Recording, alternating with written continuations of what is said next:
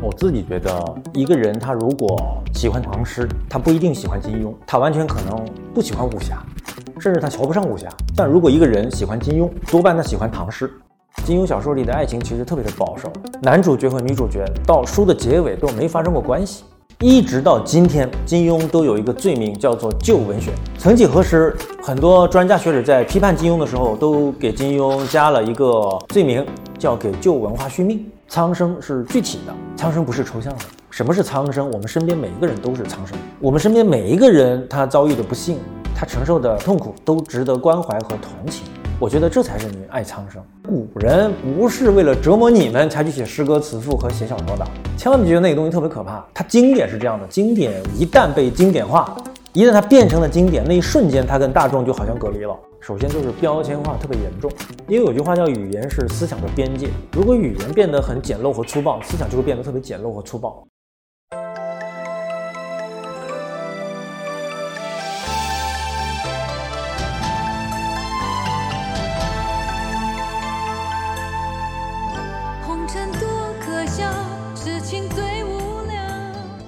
言之有物，不止硬核。好久不见，欢迎大家来到硬核读书会 FM，我是主持钟意。今天的这位来宾是我们从去年就非常想要邀请来做客的六神磊磊老师。可能很多人知道他是通过他的公众号“六神磊磊读金庸”，但是我是在去书店的时候翻看他的那本《六神磊磊读唐诗》，才真正的记住了他。翻看的时候会有些惊讶，原来有一种面向大众的写作是可以非常扎实，也可以非常有趣的。因为我自身对古代文学并不熟悉，聊到传统文化的时候也会露怯。但我读到他的书之后，会觉得，如果我小时候有像他这样的一位语文老师，可能我关于唐诗和古代文学的知识就不会那样碎片化。后来又读他的《六神磊磊读金庸》，我发现这些让他声名鹊起的读金庸的文章，需要的其实不只是熟读金庸，还有很多文本之外的细致观察。总之呢，这次聊天我像是跟着他上了预料之外的一节课，他甚至跟我细致地解读了《春江花月夜》。于而言，这真的是一次让我受益良多的聊天。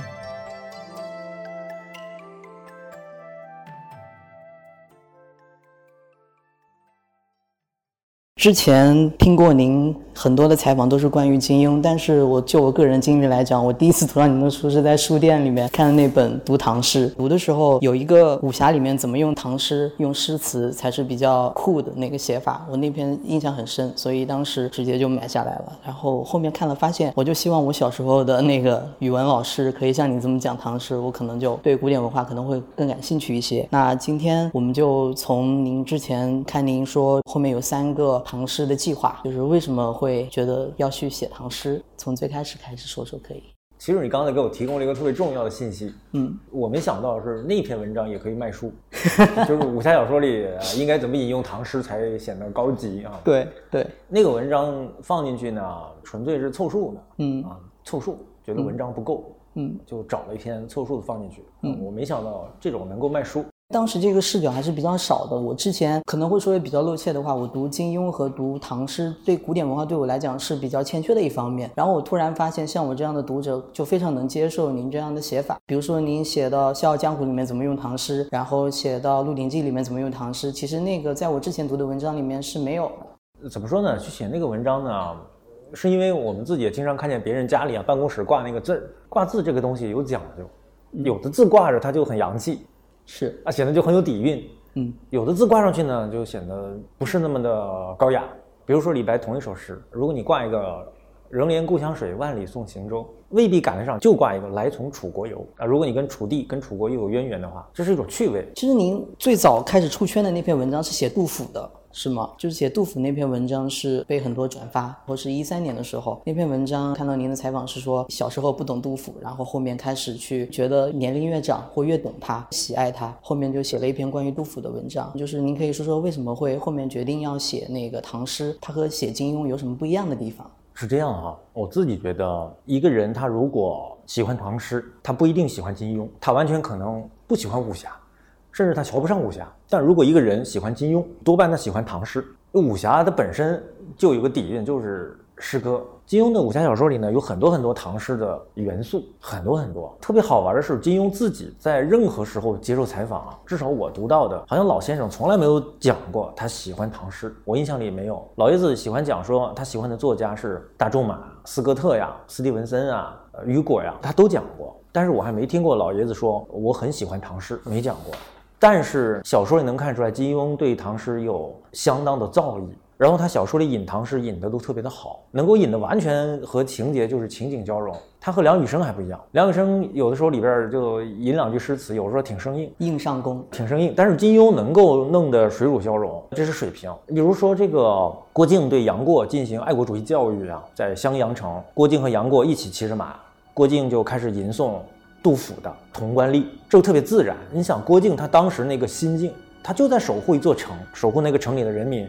而襄阳和杜甫又有渊源。那小说里说，郭靖和杨过骑着马，看见路边上一块碑“唐工部员外郎杜甫故里”，然后郭靖就有感触啊，就说：“你郭伯母曾经跟我讲过杜甫，讲过杜甫的诗歌。”然后就开始吟诵这个《潼关吏》：“连云列战阁，飞鸟不能逾啊！胡来但自守，其父忧西都。艰难奋长戟，万古用一夫。”那郭靖就是这个一夫，他就是在艰难奋长戟，这个就水乳交融啊。然后郭靖又拿这个对杨过进行一番爱国主义教育。杨过这个人多难教育啊，但是这就把杨过给教育进去了，杨过就听进去了，就对杜甫产生了好奇。所以金庸有相当的唐诗水平的，所以我觉得挺自然的。就写金庸的同时，呃，把金庸小说里的诗歌拿出来讲一讲啊，能聊一聊，其实挺自然的。真正第一个向我推荐杜甫的作家就是金庸，就因为金庸在小说里写了一句话。他说：“中国的士大夫人人都会作诗，但千古只推杜甫第一。”老爷子的原话。那我当时更喜欢的是李白，比较飘逸，哎，比较飘逸啊，帅气洒脱。那为什么杜甫第一呢？啊，就是真的第一个给我郑重推荐杜甫的人是金庸。所以其实写唐诗还是和之前读杜甫有关，读金庸有关。对，金庸小说里有很多很多唐诗的元素。我在书里写过，你看，比如说张无忌去到他女朋友赵敏，去赵敏的宅子里，绿柳山庄，进入大厅。挂这幅字就是赵敏写的，其实呢就是一首唐诗，就是从元稹的《说剑》里面截取出来的。沙沙霜在风，团团月里扭。柳斩红下蛟，莫视街中狗。就是说你们这个倚天神剑啊，你拿着要杀蛟龙，不要去斩街上的狗，别把这个剑给玷污了和浪费了。金庸在小说里没告诉你这是唐诗，他没讲，他只说汴梁赵敏题。但事实上你知道的人啊，你就知道这是一首唐诗，用的特别好。说到金庸和唐诗，我其实想到一个问题，比如说像杜甫和李白，甚至包括后面的一些词人，包括苏轼，他们在整个中国的版图上，就是从南到北，这个版图非常壮大。包括金庸的小说也是写南方，写北方，然后写不同的朝代。然后有没有什么写地理或者说是写城市，你印象比较深的？因为我看那个之前您也写到过杜甫在什么地方，或者说是李白在什么地方留下什么，你好像也会去关注这个东西。我还挺好奇你怎么看他们去写那些中国古代那些城市。是金庸先生，其实呢，好多城市他写的时候他没去过，对，这是特有意思的一个现象。他写襄阳的时候呢，没去襄阳，但是他把襄阳的围城、襄阳之战写的特别的激动人心。嗯，还有呢，金庸写那个《天龙八部》啊，写大理的时候，他没去大理，他也没去，他也是靠着自己的这种想象来写了这么一个神奇的一个叫佛国，然后写了大理，这个特别有意思。他因为他有很深厚的文史的修养，加上这个自己的脑补，加上自己的想象。然后把这些给补齐全了。你比如说，他写《华山论剑》的时候，好像也没有上过华山，大家听众可以查，我印象里没上过华山，但是他就把这个给想象出来了。另外呢，他写少林寺的时候没去过少林，写少林寺的时候，他其实严格来讲他不准确的，他写的少林是写的这个少林寺啊，在少室山特别高的位置上，大家上去要走一大段路。那我们去过少林，知道少林寺其实不是特别高。首先他有那个知识的积淀，然后再加上他的这个脑补和想象力，他能把这个江湖弄得像真的一样。你现在是在重庆是吗？嗯，我在重庆。重庆这个城市给你感觉什么？你在那边生活了多少年？我是零七年到的重庆工作，然后我到重庆这个城市感觉就是魔幻。我不知道咱们听众里有没有重庆的朋友哈？魔幻。我去重庆的时候呢，有一个重庆的同学他接我，他跟我说你到菜园坝火车站。我一听这个名字，我觉得特别的接地气。一个直辖市的火车站叫菜园坝是吧？嗯。从火车站出来之后，我就望见一个巨长无比的向上的扶梯，太长了。菜园坝火车站那个大扶梯特别的长。然后重庆这个城市，我出来，我觉得它是怎么说？这个城市是说的好听是站着的，它是立体的，它的观念跟我们平时中平面的城市观念不一样。这么说吧，重庆人每到一部新的电梯里面，他要下电梯要走出这个大楼的时候，他都会问一句：“平该死几层？平阶是几层？”你摁一，你可能会错的，就是一楼它不一定能出来，可能一楼就是地下，或者一楼是另外一个神秘的空间，有可能三楼是平阶出来啊，有可能四楼是平阶出来，特别好玩。重庆有特别多的地下通道，重庆地下通道是这样的，就是你在下这个地下通道之前，不管你怎么看好方向。你下去之后就找不着方向，总之是特别魔幻的一个城市。我去过一次重庆，也确实觉得好像在嘉陵江边回望那个城市的那些楼，感觉都是依着山，然后。不同的楼层，它的一层确实对应的不同的地方，对，确实非常立体的一个城市。重庆对你后面写东西有影响吗？那个就外地朋友呢，他们会说，哎，我以为你在北京，嗯啊，我说不，我在重庆。然后一般朋友们都会加一句，哦，那重庆很宜居。当我们要称赞一座我们并不熟悉的城市的时候，我们就会说啊，那某某地方很宜居，因为你不知道怎么称赞它。但是在我看来，重庆不宜居，这真的很不宜居。呃，我是因为习惯了。您是江西人是吗？我是江西人。江西哪儿？我是江西铜鼓，在属于宜春啊。我是在铜鼓长大的。我之前听您说过，你小时候读金庸，那个学校的老师歃血为盟那件事情，还印象挺深刻的。好像宜春那边的教育，好像确实确实是挺强的。那个那是年代的问题，那个时候读金庸是坚决被。禁绝和反对的事情。嗯，如果老师发现我们在读金庸，他会认为这个孩子已经走到了危险的边缘，这个孩子离放弃他的人生，这辈子距离毁掉只差五十公里了，所以我必须要挽救他，这是非常可怕的一件事。为什么当时会这么抵触金庸呢？是因为他读他很容易上瘾，然后大家都不爱学习，老师会这么认为吗？他第一是是容易上瘾，第二呢，老师认为这里面有有毒有害的信息，比如说老师会认为他宣扬暴力，是吧？男孩看来想打架，这不好。第二呢，老师认为这里面有谈情说爱。对学生来说，接触这些爱情是不好的事情。事实上，我们今天已经知道了，金庸小说里的爱情其实特别的保守。它有多么保守呢？这么讲，金庸十四部小说，除了《鹿鼎记》之外，其他小说里所有的男主角和女主角到书的结尾都没发生过关系。郭靖黄蓉没有，杨过小龙女没有，任盈盈令狐冲没有，都没有，何等的保守！现在你去哪里找一部这么保守的小说？老师还是因为不了解。当时看你那个在给金庸写的序言里面写的特别好，你说他是大仲马的躯壳，雨果的灵魂。我们刚刚其实聊到金庸和古典文化的关系，那你可以现在跟我们聊一聊金庸和那些国外西方小说，他是怎么样去吸取他们的那些养分？比如说最常见的影子，或者说是您看到的是什么样的？金庸首先是全心全意的向传统文化致敬，一直到今天，金庸都有一个罪名叫做旧文学。曾几何时。很多专家学者在批判金庸的时候，都给金庸加了一个罪名，叫给旧文化续命。当时那个批评家何满子老先生批评金庸，就说金庸是在给旧文化续命。当时我们特别在意说，一个文学是旧文学还是新文学。当时在我成长那个九十年代那个时候啊，我们一般脑袋里有个观念，就是五四之后诞生的新文学是积极的、进步的、革命的，五四之前的文学样式是传统的、落伍的、束缚人的。所以大家特别介意说金庸是旧文学还是新文学。现在大家没有那么介意了，现在旧文学反而受推崇，传统文化好样的是吧？啊，文化自信。金庸是真的完全的向传统文化致敬。你看他的形式，咱们今天一看就知道，章回小说，从他的第一部书到最后一部书都是章回小说，到《鹿鼎记》都是章回小说。天涯思君不可忘，武当山顶松柏长，宝刀百炼生玄光，自作丧乱立彷徨，都是章回小说。然后他的文字，我们今天看来啊，一种典雅的。带有古味的一种白话的文字，包括金庸小说还从咱们的古典文学里继承了很多很多的技法。咱们举个例子啊，一个主角出来演绎一段故事，然后引出另外一个主角，第二主角又出来引出第三主角，这种连环套式这种写法，你看我们古典小说里就经常用，那个《水浒传》就用啊，史进先出来引出鲁智深，对吧？鲁智深出来引出林冲，一个主角串出另外一个主角，连环套。又比如说这个《儒林外史》。啊，《儒林外史》也经常使用这种写作方法，这个在金庸小说里都能看到。你看金庸写他的那个第一部杰出的作品《射雕英雄传》，《射雕英雄传》一开始他就致敬什么人呢？致敬说书人。《射雕英雄传》一开始就是牛家村有一个说书人叫张十五，在那个地方说书啊。张十五讲了一段故事，叫《三姐劫猎记》啊，吟了一首诗：小桃无主自开花，烟草茫茫带晚鸦啊，几处断垣为败景，向来依依是人家。为什么用一个说书人开场呢？金庸其实在向中国小说的祖宗。说书人致敬，好，这是金庸继承古典的那部分。那么金庸其实除了是一个土才子以外，他是个洋才子。那有人讲金庸小说是披着古典外衣的西方小说、现代小说，它有道理。比如金庸小说用了很多西方的什么技法呢？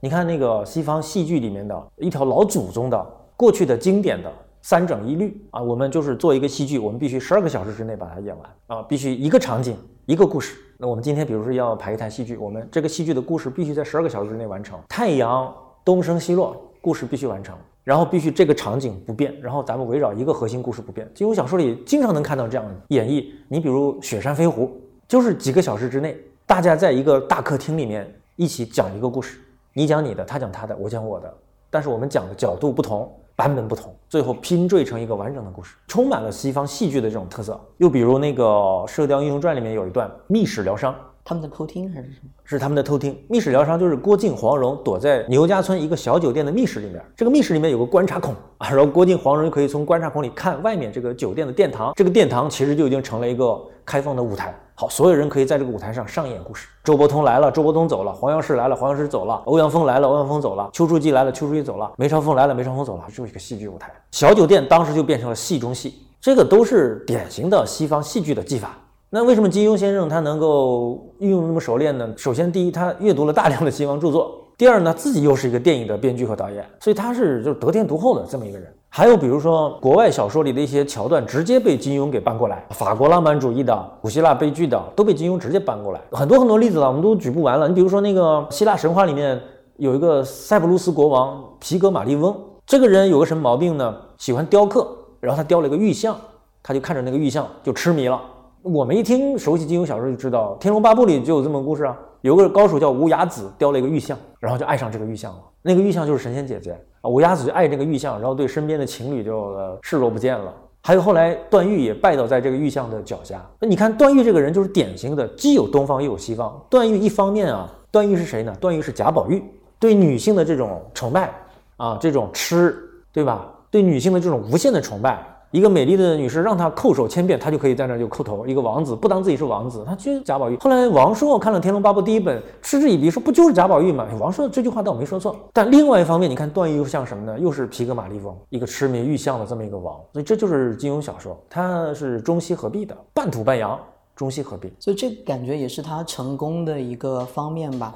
就是如果他没有那些西方小说的技巧，或者说是西方小说的写法，可能他的故事性会和前面的那些中国古典小说区别没有那么大，反而没那么吸引人。是的，是的。刘国仲先生就讲呢，说金庸小说有三个源流。刘国仲先生讲得很清楚，他说第一个源流就是中国的古典小说，是从唐代的唐传奇，包括什么《裘染客传》啊、《聂隐娘传》啊，一直到《三侠五义》《水浒传》，这是第一条脉络。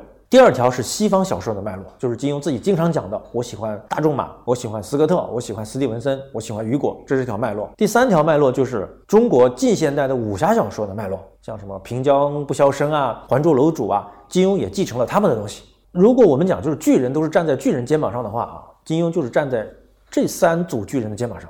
金庸的文学如果有爸爸，就是三个爸爸。而且还有点最重要的，就是金庸小说的现代性呢，有什么现代性呢？咱们讲个例子啊，郭靖守卫襄阳，最后牺牲了自己。那郭靖为什么守卫襄阳？郭靖在书上是有回答的。忽必烈问郭靖，他说：“叔父，你承不承认大宋君臣无道？”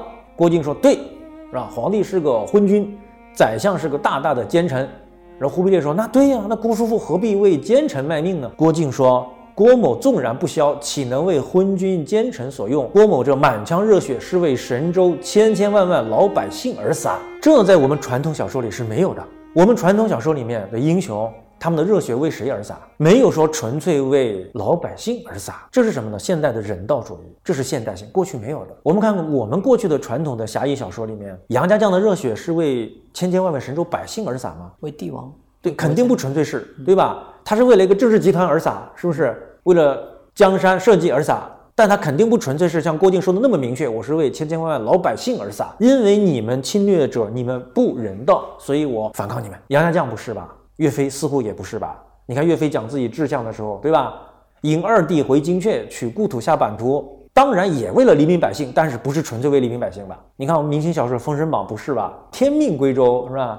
都不是吧？《水浒传》里宋江是吗？不是吧？宋江他们的热血是为了千千万万百姓而洒吗？三国刘备的热血、关羽的热血、张飞的热血、太史慈的热血，他们是为了神州千千万百姓而洒吗？不是，我们的传统小说里没有这种现代的人道精神，而金庸小说有，这是现代的东西。哎，您说到这个，我突然想，之前就是读到您写萧峰，就说他最后会被怎样记载，就是说官方的一套说法和他和我们在金庸小说里面看到的他是怎样去，就是为了平衡两边，然后自己自杀。然后这个挺有意思的，就是你会不会觉得金庸在后面写的时候，他对这种侠之大者为国为民，他自己会有过怀疑吗？或者说您是觉得有幻灭吗？我想啊，金庸应该他不怀疑侠之大者为国为民，但是他怀疑的是国和民能不能了解侠和尊重侠。我觉得他怀疑，就好像天下人会不会认同和感激陈近南，天下人会不会认同和感激萧峰？因为我从《天龙八部》的故事结局，我觉得不会。萧峰最后被宣判了是个大坏蛋，而且是被正式的官方文件宣判的。萧峰死在雁门关，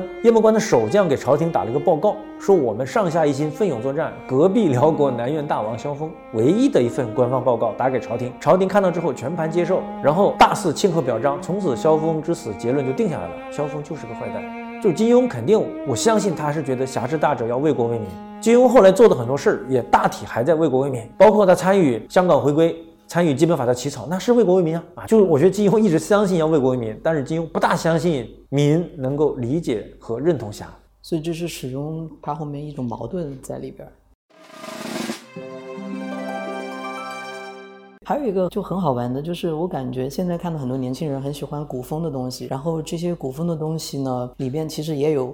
关于苍生啊，然后关于这些的符号或者说是讨论，现在为什么金庸的不那么受欢迎，但是那些古风却非常受年轻人的欢迎？其实他们都有古典的元素。喜欢古风，说明大家我们都讲一个词，文化自信，这个特别好。我想我自己成长的时候啊，八十年代九十年代的时候，我家门口一家裁缝店，它的名字都叫什么？都叫梦巴黎。那么小的裁缝店，他们叫梦巴黎。你说他去过巴黎吗？他也没有。他觉得巴黎特别好吗？肯定也不是。他真的做梦梦到巴黎吗？他也未必。我家旁边一个小裁缝店，他就想取名叫梦巴黎。当时咱们从一个美的荒芜的状态之下睁开眼睛来啊，大家集体都想追求美，然后又不知道什么是美的。我们大家觉得，哎，梦巴黎就很美。那确实是想求美，又不知道去哪里寻找美。那巴黎人自己知道了也会很奇怪。遥远的江西一个县城，为什么一个裁缝店叫梦巴黎？今天我们大家可以平视，可以。用欣赏的眼光去看我们过去的一些文化、一些审美，这是很好的事情。好，那另一方面呢，我也想说，那么我希望我们大家在哎去喜欢、去欣赏这些传统文化的时候，我希望大家记住，我们这些传统文化是怎么来的？它是一点一点的开放、包容、吸取、融合来的。它不是说自古以来诞生我们这个民族，我们这个民族就一直是纯粹，我们这个民族就有了自己的文化，然后这个文化就是一直纯粹的、纯粹的保持、保持、保持，我们呵护、呵护、呵护到今天，不是这样的，不是这么个过程，而是我们诞生了。一个民族，我们这个民族不停地和别的民族交融，我们不停地引入新的文化，我们不停地用听了新的音乐，我们不停地吸取了新的词汇，我们不停地尝试新的文学形式，我们不停地去用了新的染料，我们不停地去造了新的用具瓷器，这样慢慢才融合成了你今天你认为的传统文化。今天大家喜欢传统音乐啊，喜欢传统音乐，认为那是我们的国粹，对吧？国粹。那么告诉大家，唐代的时候，唐玄宗就不喜欢弹古琴，唐玄宗看见古琴就烦。唐玄宗爱干什么事儿呢？爱打节鼓，爱打西域的乐器，不爱古琴。那古琴更古老啊，古琴更中国呀。但是今天你看，琴也好，鼓也好，都变成了我们传统文化。又比如说，唐诗很美丽，很动人，大家都知道。但是你知道吗？唐诗能用外国语入诗。我们今天如果说话，你夹个英文词，弄不好在网上就被骂。你说中文你夹个英文词干什么？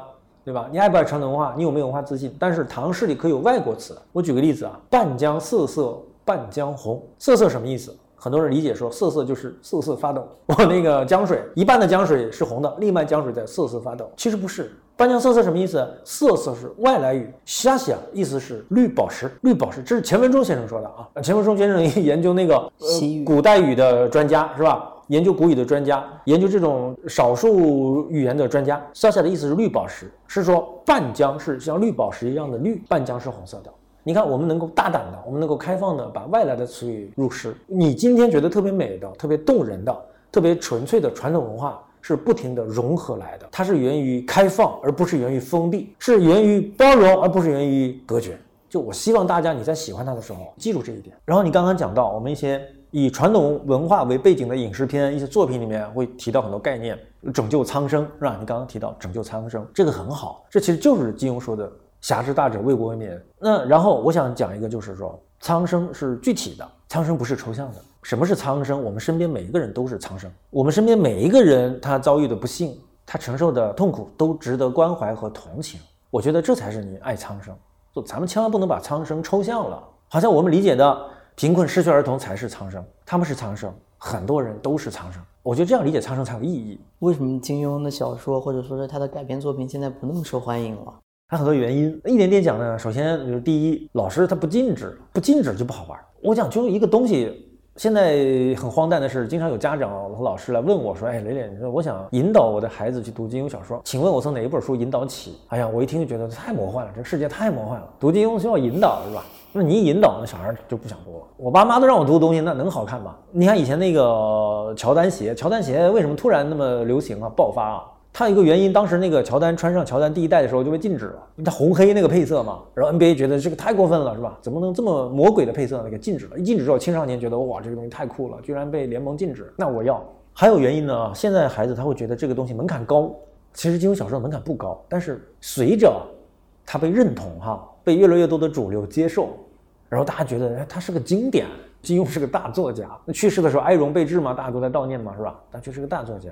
大家觉得哎呀难，甚至有人问说啊，金庸的十四部著作你都读完了吗？然后你说我都读完了，他必然会说哦，你好厉害啊！他们认为这很难。现在小孩长大之后会跟他们小孩说，我以前把哈利波特七部都读完了。然后他们的小孩你好厉害，你好厉害，把七部哈利波特都读完，就这么厚有点这个意思。哎，太厉害了，太佩服你了。对。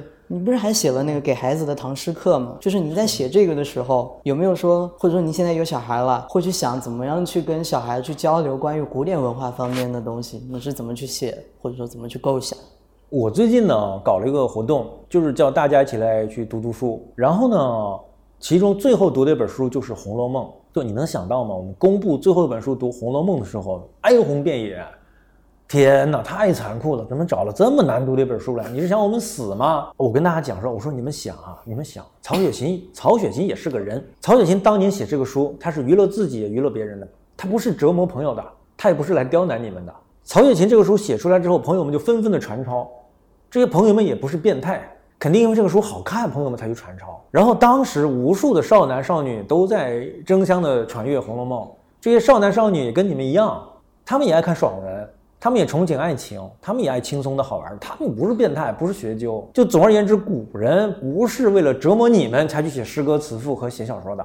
千万别觉得那个东西特别可怕，它经典是这样的，经典一旦被经典化，一旦它变成了经典，那一瞬间它跟大众就好像隔离了。你看莎士比亚当年是那个大家都要看的东西，是可能市民阶层、工人阶层都要看的东西，是被当时的剧作者所瞧不上的东西，蔑视的东西。莎士比亚为了让他的剧作能够迎合大众的品味，里面加了大量的我们今天说开车呀、刺激性的东西啊、呃荤段子啊等等等等。可是今天大家觉得莎士比亚哇经典。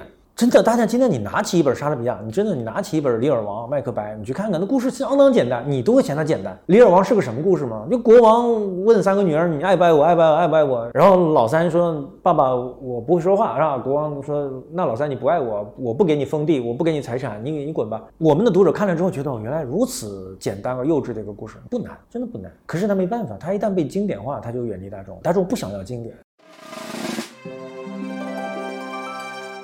说到和大众的关系，我还很好奇，就是从一二年还是一三年，您开始写这个公众号的文章，到现在，你觉得自己的风格有有什么样的变化吗？或者说是行文？有的哦，对对对，漏了一点啊，刚刚讲那个影视剧不好看的事情，嗯，古风是吧？影视剧不好看的事情，像我这样的人是吃金庸饭的人，我们特别钦佩和尊重每一次去做金庸改编的人。大家可能想象说，你这种人啊，一屁股坐在原著上，谁改编就骂谁，不是这样的。你去翻我们自己发的文章。我们真正是完全去喷的影视改编剧非常少，可能就一到两部。不是说谁拍一个我们就骂谁，因为人家是正儿八经的掏版权费的，人家花成本来。我写这个我是不掏版权费的，不是说我们逮着谁就骂谁，我们捍卫原著，人家就是侮辱原著，不是这个关系。但是为什么拍出来大家不欢迎呢？比如就讲一点不真实。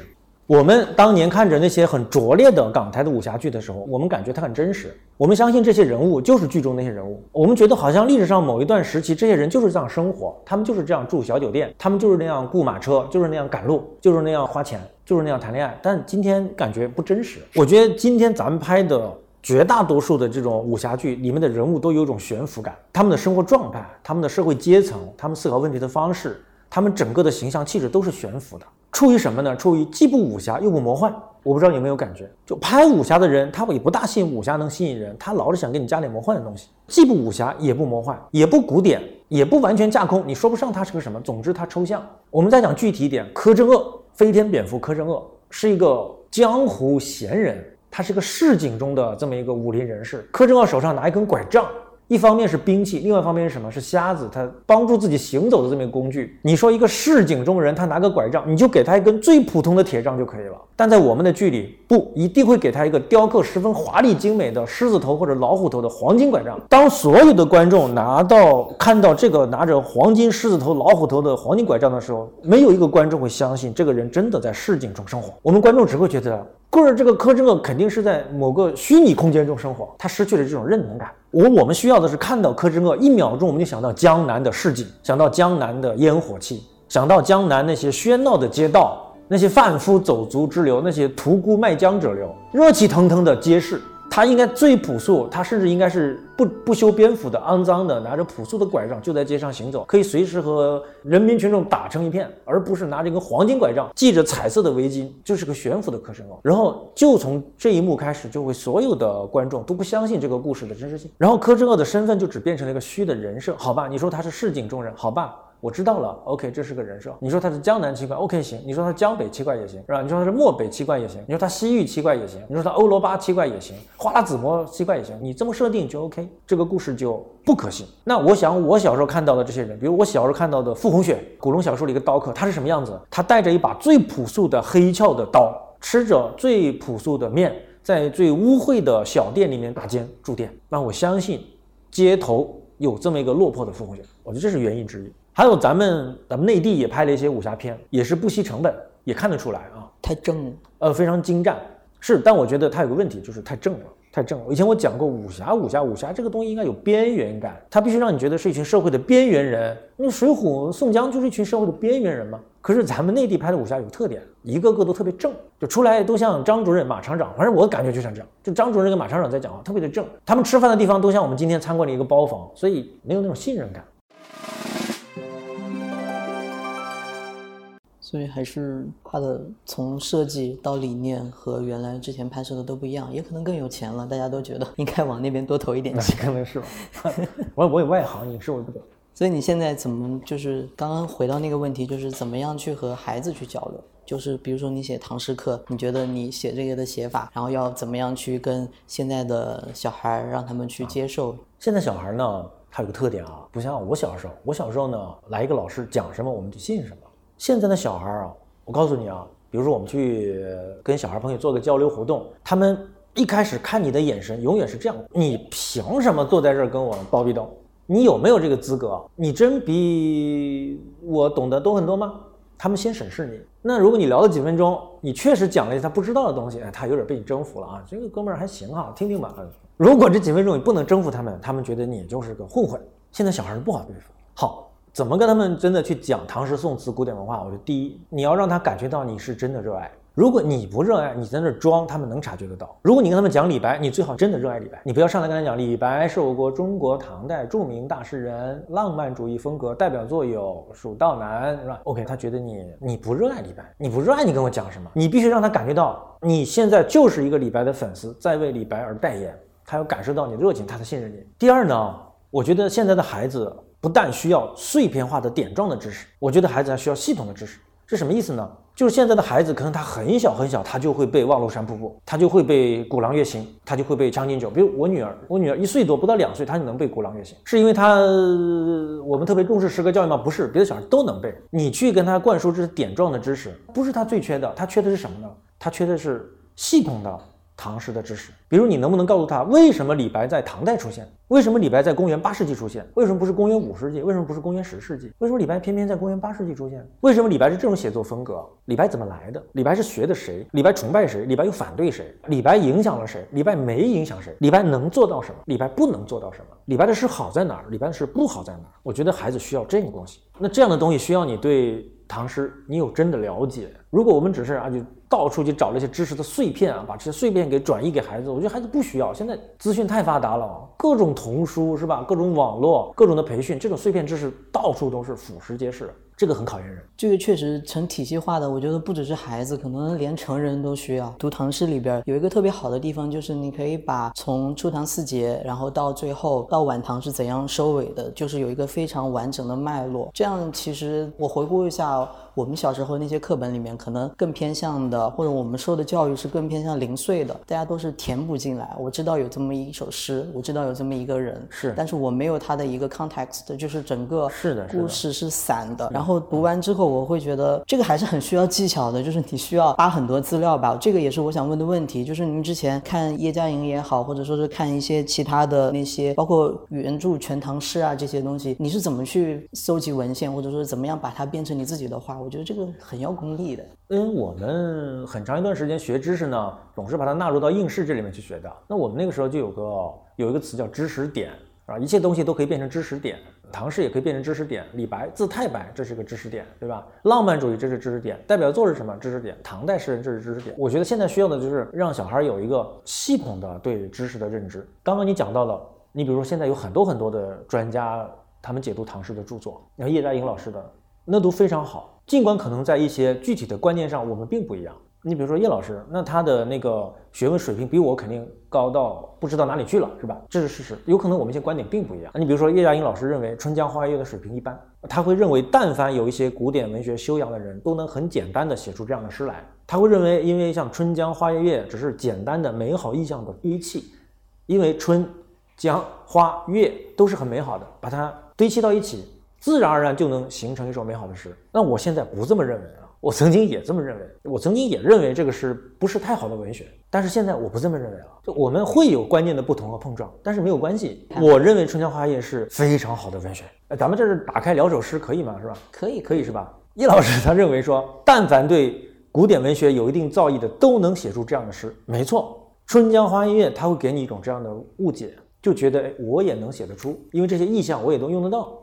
鸿雁长飞光不度，鱼龙潜跃水成文。鸿雁这个意象你能用到吗？能用到。鱼龙能用到吗？能用到。滟滟随波千万里，何处春江无月明？这样的句子，嗯，我好像能写得出。但是事实上，有唐以来擅长长篇的、擅长歌行的、擅长乐府诗的诗人这么多，几个人写出来了呢？没有几个人写出来。温庭筠也写过《春江花月》，他现在就很失败。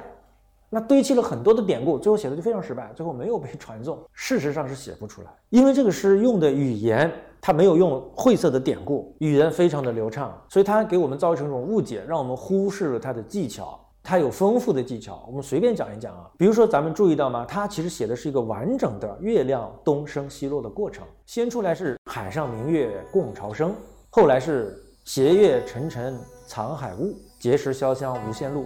不知乘月几人归，落月摇情满江树。江潭落月复西斜，它是一个完整的月亮东升西落的过程。中间一切的抒情，中间一切的写景状物、诗画同构，都是在这个月亮东升西落过程里完成的。这些技巧咱们看不见。再比如情绪的对比。他写这个月亮刚出来的时候是汹涌的，是月轮出天下白。你想想啊，海上明月共潮生，滟滟随波千万里，何处春江无月明？月轮一出天下白，它出来的时候是汹涌的、果断的，而最后这个月亮落下去的时候是缠绵的、依依不舍的。斜月沉沉藏海雾，碣石潇湘无限路。什么叫碣石潇湘无限路呢？就是从碣石东临碣石，然后到潇湘这中间。是多么远的路啊！暗指两个人隔得很远，互相思念嘛。无限路，不知乘月几人归，落月摇情满江树。就是当月亮落下去的时候，是缠绵的、依依不舍的。好，我们再看这个诗的主次，月亮是不容置疑的主角，在这首诗里，月亮是主角，剩下的春江、花林、鸿雁、鱼龙等等都是配角，主次无比鲜明。然后月亮充满感情的，而那些什么汀上的白沙、月照的花林等等。仿佛原本都是无情之物，然后当月光洒落在它们上面的时候，瞬间都变成了充满柔情的东西。但我们再看他的思想境界，一方面他像一个幼稚的青涩的青年人一样，好像刚刚长大，一个青年人刚刚长大，忽然注意到了天上的月亮，人生好像第一次才想到，哎，物和我是什么关系，是吧？片刻和永恒是什么关系？我和这个世界什么关系？好像一个年轻人刚长大，第一次想到这些东西。江畔何人初见月？江月何年初照人？仿佛他懵懂的、青春的、懵懂的，刚觉醒了一种生命意识。但是另一方面，他又好像是一个特别深邃的、一个特别有智慧的人。不知江月照何人？但见长江送流水。他又睿智。然后一方面，他又特别的共情，共情什么人呢？在月亮下面互相思念的那些人。应照离人妆镜台。玉户帘中卷不去，捣衣砧上拂还来。共情那些在月下思念着远方的亲人也好，爱人也好，共无片的共情。但是另一方面，他又有一种通达，愿逐月华流照君。他有种通达，有一种千里共婵娟那种通达，缠绵悲伤，但是又绝不是过度的悲观。你看了之后会觉得心里怎么说呢？惆怅，但是又怎么样？又高远。如果我来讲的话，那我们今天随便乱扯啊。我觉得《春江花月》是。初唐之前，中国一切写月亮的诗的总的小结：明月照高楼，流光正徘徊，有没有？有吧，是吧？美人慢兮阴沉绝，隔千里兮共明月，有没有？有。月明星稀，乌鹊南飞。河汉皎皎照我床，星汉西流夜未央，有没有？有。它是中国唐朝以前一切写月亮的美好的诗的小结，同时它也是初唐之后一切写月亮的美好的诗的序章。你看，今人不见古时月，今月曾经照古人。李白。跟他非常像啊，非常像。但愿人长久，千里共婵娟。有没有？有。愿逐月华流照君嘛。雁字回时，月满西楼。有没有？有。我觉得他是好事，他是顶级的文学。那就回到您公众号上的写作吧，就是你从一二年、一三年开始写，然后到现在，你觉得你自己写作，然后从一个媒体人到一个写公众号，或者说更面向大众的一个公众人物之间，你写作风格有什么变化吗？有有变化。我女儿出生了之后，很多事情没有那么尖锐了，批判性没那么强啊，对，没那么尖锐了，不需要那么尖锐。很多时候温和的说说也挺好，而且有的时候嘛，有的时候写文章我们喜欢划线。什么意思呢？叫划线，就是你怎么会这么认为呢？但凡你这么认为，那觉得你真的挺傻的啊！爱划线，抬手就画条线。后来发现，不管怎么划线，都会造成误伤；不管怎么划线，你都会误伤一些你并不愿意伤害的人。所以后来就尽量去避免划线，不要划线。为的事情上不必争论。其实自己平时我很少跟朋友发生观点上的争论，很少很少。就平时生活中很少说跟朋友观念不一样，我们去争上几句，很少。就是其实也差不多快有八九年，您觉得？比如说，从公众号后台那些反馈来讲，读者发生了什么样的变化吗？嗯，很明显的变化倒也还没有，嗯，倒还没有，嗯，呃，读者还是喜欢一些美的、感动人的东西。你比如说，你写写杜甫啊，写杜甫的人生啊、命运啊诗，他们都喜欢看。而我比较意外的是，有些你自己认为大家可能绝不会喜欢的，比如给大家讲一首杜甫的长诗，是吧？自今奉奉先县咏怀五百字，那长诗今天很多读者读起来，我觉得特别的晦涩，很多字也不认识，很多典故也不知道。我原来觉得大家可能不会想看这么一个诗，解读五千字谁看呢？后来结果是大家愿意看，不但愿意看，还愿意转，大家还愿意转给朋友或者转给孩子，这个我很意外。如果你真的你自己热爱古典文化里的某一样东西。而且你真的用心去把它给大家拆解好的话，我觉得大家是识货的，他识货，他能分辨出来。很多人说现在其实看到的，不管是自媒体文章也好，或者说是其他能够看到平台上的文章也好，语言在经历一种退化。大家好像就觉得越简单，比如说我写文章要两行就成为一段。然后越简单越粗暴越好，然后要居中，然后大家这种是他的接受方式，你你是怎么样看待这种现象的？因为你之前也是媒体人，然后我觉得你应该是有观察的。我觉得语言现在有个问题啊，首先就是标签化特别严重。什么是之前先用一个标签？因为有句话叫语言是思想的边界，如果语言变得很简陋和粗暴，思想就会变得特别简陋和粗暴。比如说我说一句话，别人可能说不要洗，那么在他们看来，世界上只有洗和踩，是吧？比如说形容一个男人，只有渣男和非渣。一个女的只有几个标签，要么就是绿茶，要么就是白莲花，要么就是圣母，要么就是什么？就标签，标签取代思考，这很可怕的。我们吃过亏的，我们吃过大亏的。的确是这样，标签是特别粗暴，标签取代了思考。我还剩下最后一个，我想让那个杜甫有什么变化？这么讲哈，之前大家一讲的杜甫特别好，往往讲一个词“忧国忧民”，对吧？形容杜甫特别好，说这个老先生忧国忧民。后来慢慢随着年龄的增长啊，我自己体会是，杜甫他这个不容易，他真不是仅仅是忧国忧民，因为忧国忧民一点都不难。现在我们网上键盘侠每个人都忧国忧民，如果不忧国不忧民，他不会去当键盘侠，他就好好工作了。其实忧国忧民真的不难，这是现在我的感触。忧国忧民的人很多，他杜甫他不容易在什么地方呢？不容易在杜甫真的能够站在一个高度上，清醒去忧国和忧民，这是我现在的感触。他能够领先时代，站在一个高度上。你看，在唐朝那个安史之乱之前，杜甫怎么说的？杜甫当时讽刺杨家炙手可热。杜甫写那个《丽人行》，杜甫说：“炙手可热势绝伦，慎勿近前丞相称。”讽刺杨家骄奢淫逸。然后杜甫写《朱门酒肉臭，路有冻死骨。荣枯咫尺意，惆怅难再述。”你看，安史之乱之前他清醒，然后安史之乱发生之后，始终保持着热情，希望能够打败叛军，收复失地。然后在获得胜利之后，杜甫写什么？提醒人民，提醒人们不要怎么样，居安思危。杜甫写什么？杜甫写习兵马。他说当时这种居功自傲的情况，说寸地尺天皆入贡，奇祥异瑞争来送，就是我们已经取得些胜利了，然后到处去欢呼，都来进贡啊！我们这里有祥瑞，那里有祥瑞，我们赢了。那杜甫就提醒大家要冷静。然后唐朝对外用兵很多的时候，就当时那个唐玄宗穷兵黩武的时候，杜甫就写《兵车行》，提醒什么？提醒不要穷兵黩武。边庭流血成海水。五皇开边意未已，苟能治清明，岂在多杀伤？杜甫他忧国忧民，他难在什么地方？真的难在他冷静，而他真的能站在一个时代的高度，这个难。我只凭着一腔义愤忧国忧民不难啊。所以后来觉得杜甫了不起，了不起在这个地方。还有个杜甫忧国忧民的难在哪里呢？难在当他都知道朝廷不需要他忧国忧民的时候，他还是忧国忧民。杜甫他知道的，朝廷不需要他忧国忧民。杜甫自己写诗说：“安危大臣在，何必泪长流？”自己调侃自己嘛。国家安危有大臣在，我是个什么？我何必泪长流？他很清醒的。他知道朝廷不需要他忧国忧民，他忧国忧民没用，他自己一个流浪汉东奔西跑，他忧国忧民干啥？可是他忧国忧民。然后杜甫一直到他临死最后的时刻，杜甫留下的人生最后一首诗：“风急舟中浮枕抒怀。”但人生最后时刻还在写什么呢？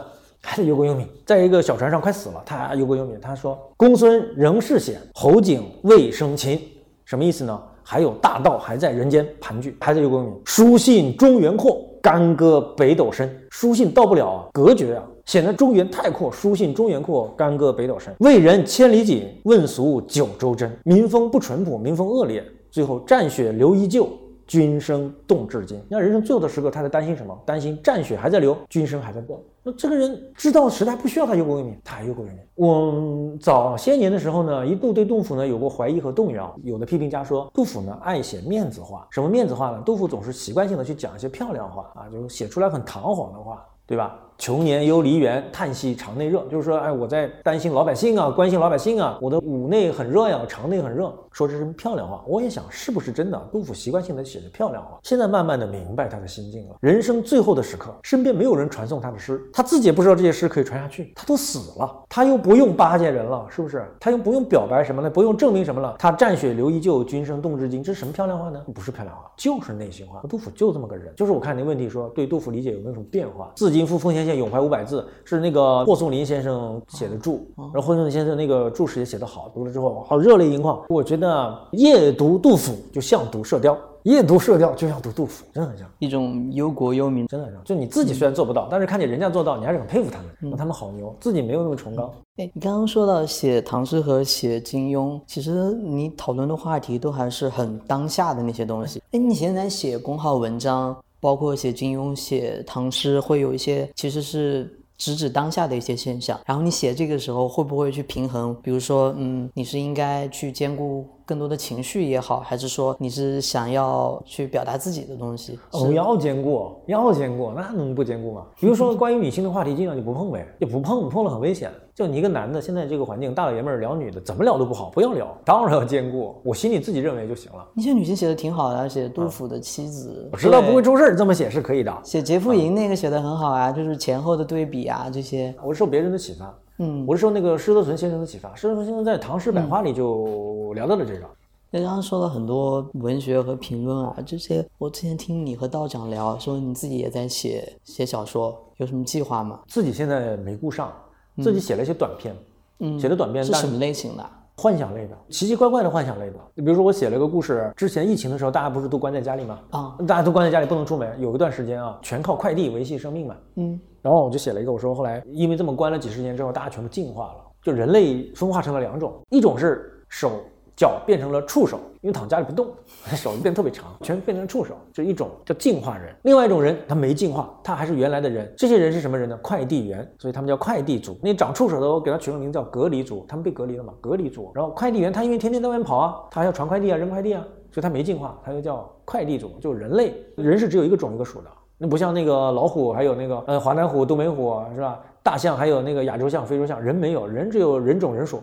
可是自从那个疫情之后呢，人就分化了，变成了两个种族，然后写了这样的故事。这个叫什么故事？这个叫胡说八道故事。写了一些，但是还不够凑成一本集子。嗯，所以是有计划去写这个的。呃，现在主要精力还是在写唐诗，快和大家见面了。嗯，今年上半年可以跟大家见面，我写了唐诗一共三本，第一本已经好了，可以跟大家见面了。所以是按照什么样的顺序？第一本、第二本、按照时间顺序，哦，按照时间顺序，第一本书叫《唐诗寒武纪》，可以跟大家见面了，写的是从初唐到盛唐。哦，然后第二本就是盛唐，对，第二本就是盛唐，第三本是中晚唐。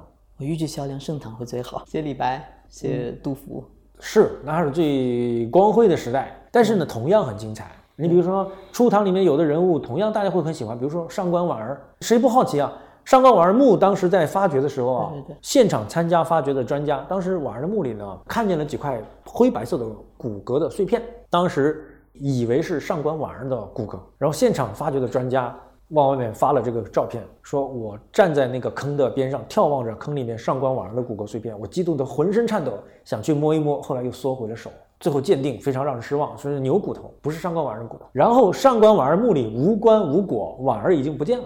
就是那个《三国演义》里不是有个歌嘛？貂蝉也随着清风去，化作一片白云。我看这个上官婉儿就是随着清风去，化作一片白云，没有了，这多么让人唏嘘和感叹的一个事情啊！我觉得相信大家会喜欢的啊！我会给大家聊一聊，包括上官婉儿的生平，嗯，上官婉儿的诗歌，我跟大家聊一聊。应该就是我第一时间也是要去看的。谢谢谢谢。真的就是，其实说到写作方法，写《初唐四杰》那个写的那个顺序特别好，就是一个人引出下一个人，一个人引出下一个人，他们怎么遇见的，这个我是觉得很有意思。然后包括那个时候也是写初唐嘛，《初唐四杰》在这本书里面读唐诗里面，我还是希望能看到更详细的东西。嗯，是把它们穿插起来。对对但是事实上这样啊，写作这样的书呢，我跟大家讲，比如说初唐四杰都是古人，他们留下来的史料其实都非常有限的。关于他们的生平交游，说法会有许多种。我告诉大家，说法会有许多种。王勃遇没遇见过骆宾王？王勃在哪一年遇见的骆宾王？这个说法就可以有许多种。但是我们写书，我用演绎的方式，只能采信其中一种，就是希望让大家知道，你可以不同意，你可以做自己的研究。你可以采信别的说法，并不是说我们这么写就是定论，我们只是采信了其中的一种，采信了其中最精彩的一种。我认为初唐四杰在京师遇见过，就好像温瑞安写的四大名捕会京师。但同时，我们也有过传说，有些笔记说，呃骆宾王遇见过宋之问，两个人还发生过一番交流。这个我没采信，虽然它更为戏剧性，更为好玩，但是我们我没采信。就是其实，嗯，历史真相当然只有一个，可是我们现在说法会有很多。但最后到我们落在纸上写书的时候，又只能采信一种，就希望大家明白这个关系。所以您是怎么取材的？呃，多读多看呗，多多搜集。就是取舍怎么取舍的？嗯，你自己还是要有自己的逻辑，自己要有自己逻辑。呃，我给大家举个例子啊，比如说正党我给你讲了上官婉儿哈，比如说《新唐书》《旧唐书》里面提到说，上官婉儿死了之后，唐玄宗李隆基派人把他的文集，其实主要是诗集，把他的诗集又收起来，还让人做了序，这个是在正史里面记载的。今天我们大家现在逐渐有了一种观念，认为这是一个误会，做这件事的人不是李隆基，而是太平公主。那么，随着上官婉儿墓被发掘，随着上官婉儿的墓志铭被发现，这个说法进一步得到了证实。同时，从这个序言本身也间接地证实了给上官婉儿编集子的人是太平公主。我觉得这个在我看来更符合历史的逻辑。大家如果对唐诗感兴趣，我这儿可以再胡扯一点啊。上官婉儿是李隆基的政敌，李隆基发动唐隆政变，杀死了韦皇后，同时也杀死了上官婉儿，就同时也捎带手的铲除了上官婉儿，他们俩是政敌。然后先天政变，李隆基又铲除了太平公主，太平公主和上官婉儿又是某种程度上的联盟。等于说，李隆基把他们这个联盟已经连根拔起了。那么，李隆基为什么要给婉儿编集子？这个不符合政治斗争的逻辑。就我们古代宫廷的权斗，胜利者肯定是要拼命的抹黑失败者的，唯恐你有翻身的机会。他和那个唐太宗会去宫廷里读隋炀帝的诗，这不一样，他们之间关系和这个这不一样。你体会一下啊，我这不展开讲，它不一样。而在《昭容上官文集序》里，明明白白的写了太平公主禀报皇兄。给上官婉儿编了集子，为什么你不采信？这个白纸黑字序言里的记载为什么不采信？而这个事是说得通的，为什么说得通呢？李隆基杀死了婉儿，所以太平公主借给婉儿编辑子，借抬高婉儿的身份这个事来打击李隆基，这个是逻辑上非常通。然后接着李隆基发动那个政变，又杀死了太平公主，然后派人毁了公主的丈夫的墓，也毁了婉儿的墓。这就是为什么现在我们看到上官婉儿的墓最后又被大规模的毁了，这逻辑就全通了。我当然采信，我觉得逻辑更通，史要证据更足的说法，这就是一个我写作我采信哪些观点、哪些史料的我的逻辑。